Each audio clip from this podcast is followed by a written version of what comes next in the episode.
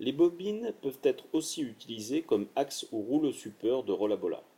Si les figures peuvent paraître spectaculaires, le maintien en équilibre est finalement assez simple car la mobilité de la bobine est bien moindre que celle d'un rolla. Par ailleurs, l'écart important et possible des pieds sur la planche ou le banc augmente le polygone de sustentation et assure une bonne stabilité.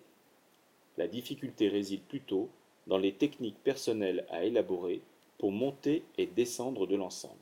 Cet élève utilise différentes stratégies, pieds serrés à la verticale de l'axe, pieds au contraire largement écartés.